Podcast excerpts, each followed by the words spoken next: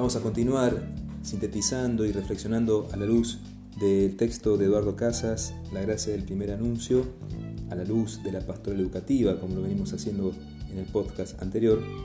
Pero antes de, ir a lo teórico o a la síntesis, te invito a que suspendas toda expectativa de ver qué dice este resumen y te conectes interiormente con estas preguntas que te voy a hacer. Que las puedas responder en tu corazón, en tu imaginación, en tu mente porque el objetivo de esta pregunta va a ser conectarte con la primera experiencia de tu encuentro con Jesús. Por eso te voy a preguntar cuándo y dónde fue esa experiencia. ¿En qué etapa de la vida, en qué situación estabas viviendo? ¿En qué situación estaba tu proyecto de vida en aquel entonces? ¿Cuál era la realidad personal? Trabajo, de búsquedas, la realidad de tu familia. ¿Fue en la parroquia? ¿En algún retiro? Fue en una procesión, fue en la vinculación con algún movimiento, alguna asociación, alguna congregación, o te estabas preparando para recibir algún sacramento. ¿Quién o quiénes fueron las personas que marcaron esa experiencia? Ya sea por el anuncio explícito del Evangelio o por su testimonio. ¿Quién o quiénes fueron? ¿Te seguís vinculando con ellas?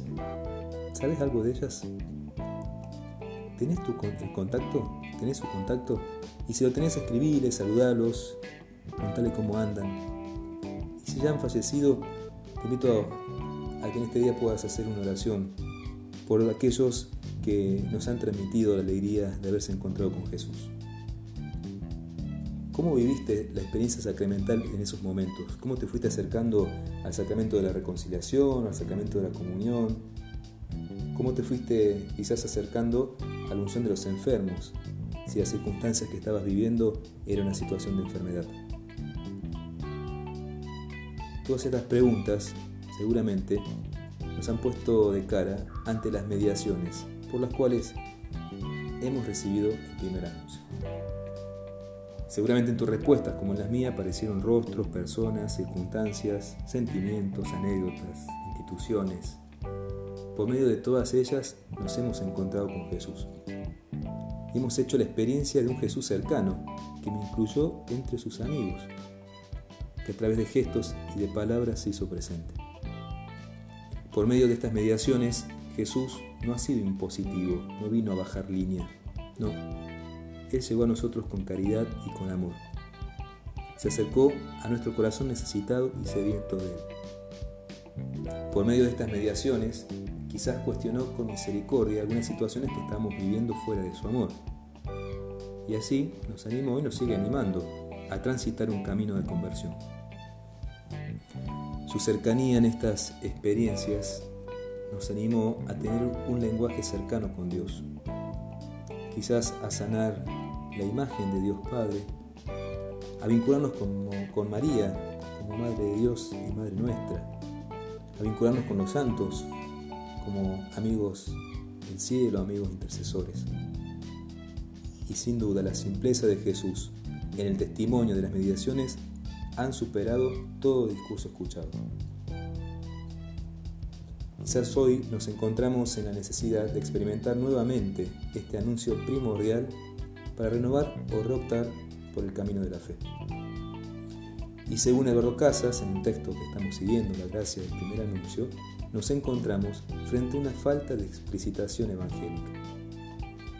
Es un tiempo en que la gracia del primer anuncio se ve amenazado por la poca valoración de la vivencia de la fe, hay un sentimiento de marginalidad ante las nuevas configuraciones familiares, estamos ante una ausencia de una cultura de inspiración cristiana, bueno, cosas que vamos viviendo en la realidad, una visión sincrética y pluralista a un derecho religioso, el cristianismo como una minoría cultural y también atravesando tentaciones en estos tiempos para poder conectarnos con la gracia del primer anuncio. Las tentaciones del desánimo, la inercia, la tristeza, la indiferencia, la pérdida del deseo espiritual, resentimientos, negligencias, disminución de capacidad misionera, falta de testimonio.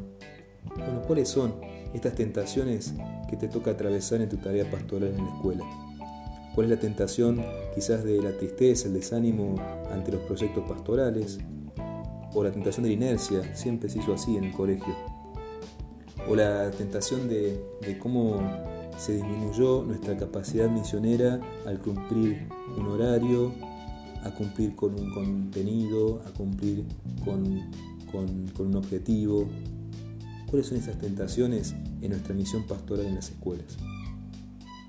Y sabemos que ya no podemos suponer el primer anuncio. Sabemos que somos parte de un eslabón en la cadena de transmisión de la fe. Y en estos tiempos, citando a Javier Morlans, necesitamos rescatar el eslabón perdido. El eslabón perdido que es esta gracia del primer anuncio. El eslabón perdido que es lo primordial, dice el autor, para nuestra fe. Para que la evangelización sea un hecho real, activo, dinámico y con frutos diversos a su debido tiempo.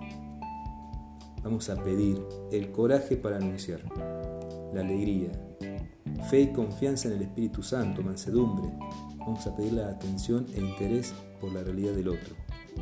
Necesitamos pedir la capacidad de escucha, discernimiento, cercanía afectiva y cordial para, para poder atravesar estos tiempos ante las tentaciones o ante la descripción de la realidad, para que este labón perdido del primer anuncio vuelva a unir a toda la comunidad en la transmisión de la fe.